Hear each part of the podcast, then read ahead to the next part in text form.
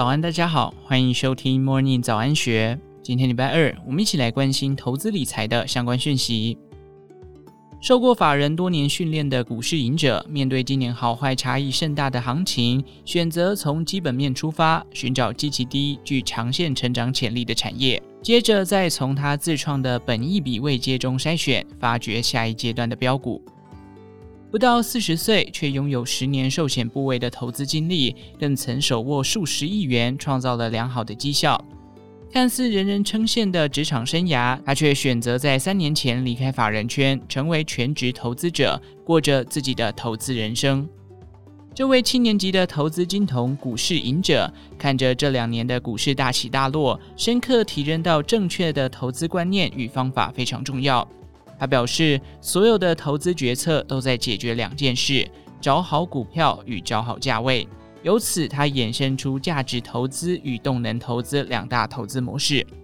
前者以景气循环与公司基本面为依归，寻觅被低估的股票分批布局；后者则以技术分析为主，以寻找最佳买卖点，及时进场。以今年的行情来看，股市赢者认为，今年台湾整体经济表现不如预期，包含大盘与多个产业的获利状况也受到影响。从价值投资的角度来说，代表今年基期偏低，却提供了明年很强的成长动能。但 AI 横空出世，掩盖了景气与获利不佳的现况，更带动台股今年涨了三千点，完全不像是景气衰退。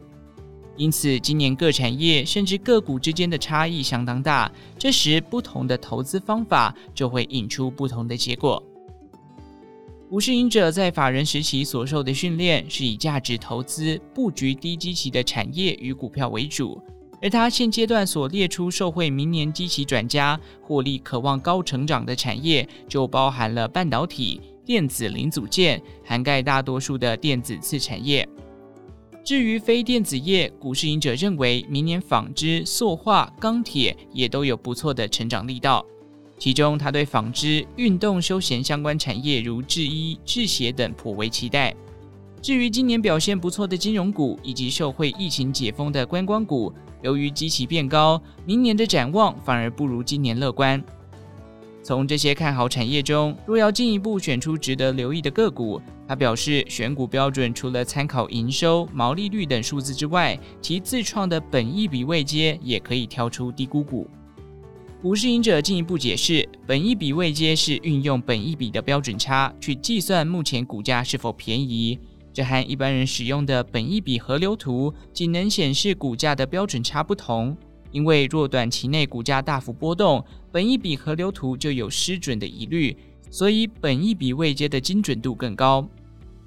不过，经过今年的上涨，多数股票已经从便宜进入合理，甚至昂贵。便宜的股票已经不多了，因此他所筛选的个股中，本一比未接若仍是负值，都得好好把握。其中，台积电甚至还在负零点三左右，仍是长线不错的买点。若本一比未接涨到正一甚至更高，往往有超涨的疑虑。即使所属的产业基期低，现阶段仍不适合投资。最明显的例子就是 AI 股。他表示，未来要不就是股价修正到本益比未接回到合理水准，要不就是预期未来获利还有更大的爆发力，使得未来的本益比不算高，本益比未接也会逐渐下降。在依据其标准选定的标的中，多数是产业龙头或者是全值股，但也有一些是利基型的中小型个股。其中，AI 伺服器虽然热火朝天，但因各大云端伺服器品牌厂需将资本支出转向以 AI 伺服器为主，排挤了传统的伺服器，使得国内很多没搭上 AI 伺服器的零件厂业绩都不如预期。嘉泽是连接器厂。也是全球前三大 CPU 的插槽制造商，超微是其重要的客户，但由于 AI 伺服器大量使用的 GPU 并未采用插槽，市场认为对嘉泽营运不利，加上业绩表现平平，近期的股价相对弱势。不过嘉泽表示，超微新款的 AI 晶片 MI 三百系列，其中整合 CPU 及 GPU 的 MI 三百 A 仍采用插槽。